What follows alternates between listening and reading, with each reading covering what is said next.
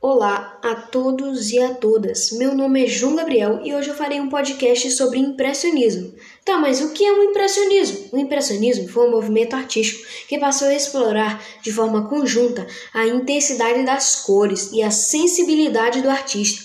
A denominação impressionismo foi dada após a declaração pejorativa do crítico de arte francês Louis Leroux ao ver a tela Impression du Soleil Levant de Montel um dos principais artistas do movimento. Os impressionistas buscam retratar em suas obras os efeitos da luz do sol sobre a natureza. Por isso, quase sempre pintam ao ar livre. A ênfase, portanto, era dada na capacidade de luz do solar em modificar todas as cores de um ambiente. Assim, a retratação de uma imagem mais de uma vez porém em horários e luminosidades diferentes, era algo normal. O impressionismo explora os contrastes e a claridade das cores, resplandecendo a ideia de felicidade e harmonia. Para os impressionistas, os objetos devem ser retratados como se estivessem totalmente iluminados pelo sol valorizando as cores da natureza. Além disso, as figuras não deviam ter contornos nítidos e o preto jamais poderia ser utilizado. Até as sombras deve, deveriam ser luminosas e coloridas.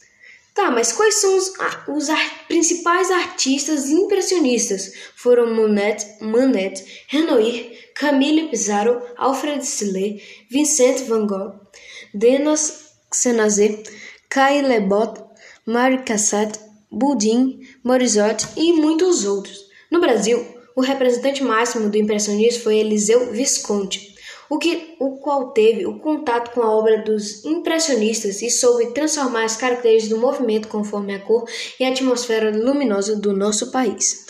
Sim, mas em que local foi surgido e que ano também surgiu? Tá, foi surgiu na França e o ano foi em 1874. Tá, mas agora que entendemos o que é impressionismo, vamos ver a relação do impressionismo com o pontilismo.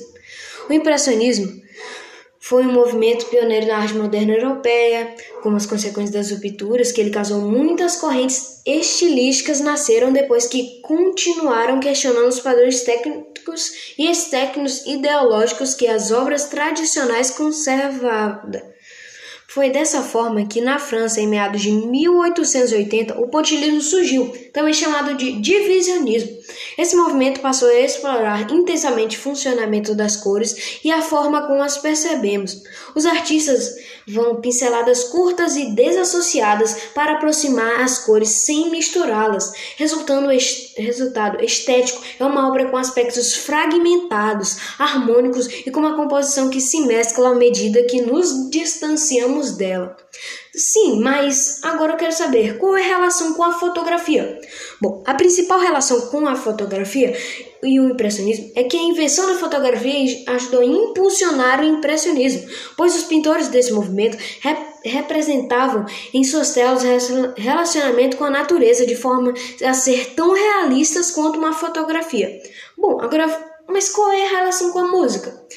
Na música, o impressionismo apresenta uma ampla gama de possibilidades sonoras inovadoras que abrangem tanto o aspecto técnico como musical. O estilo impressionista, aplicado à música objetiva, evoca sentimentos, estado de espírito e impressões através da harmonia e cores por ton tonais.